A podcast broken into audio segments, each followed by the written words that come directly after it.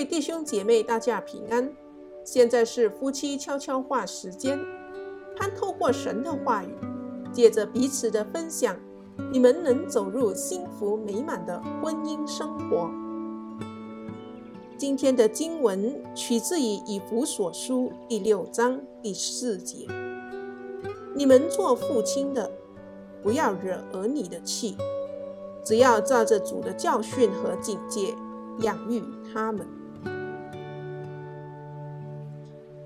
作家叶光明曾形容，背叛的男性是社会最大的问题之一。背叛这个词真实的意思是一个人逃避他的首要责任。他也精确地描述。那些将所有精力投注于工作或玩乐，将养育工作完全丢给妻子的丈夫，男孩和女孩都急需他们的父亲。父亲在他们的生命中扮演十分特殊的角色。有关儿童发展的研究证实，缺乏正面的男性影响，会造成青少年时期的叛逆。性别角色定位不清，以及缺乏家庭凝聚力。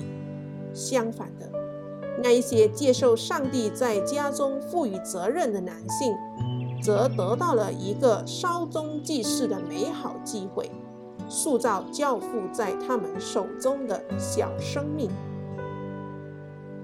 这时候，我们进入夫妻分享时光。你们可以透过以下的题目。彼此分享。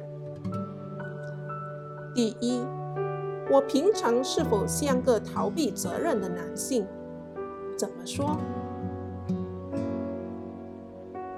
第二，我在哪一方面是一个好父亲？如果没有小孩，可以试着想象自己将会成为什么样的父亲。第三，我自己的父亲在履行家庭责任时，榜样是好或坏？怎么说？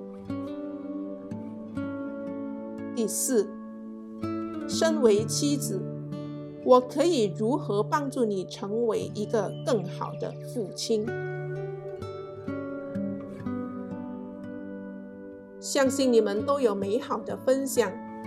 愿神赐福你们的婚姻生活。让我们一起来祷告。亲爱的主，谢谢你让我有责任与机会去正面影响我的孩子。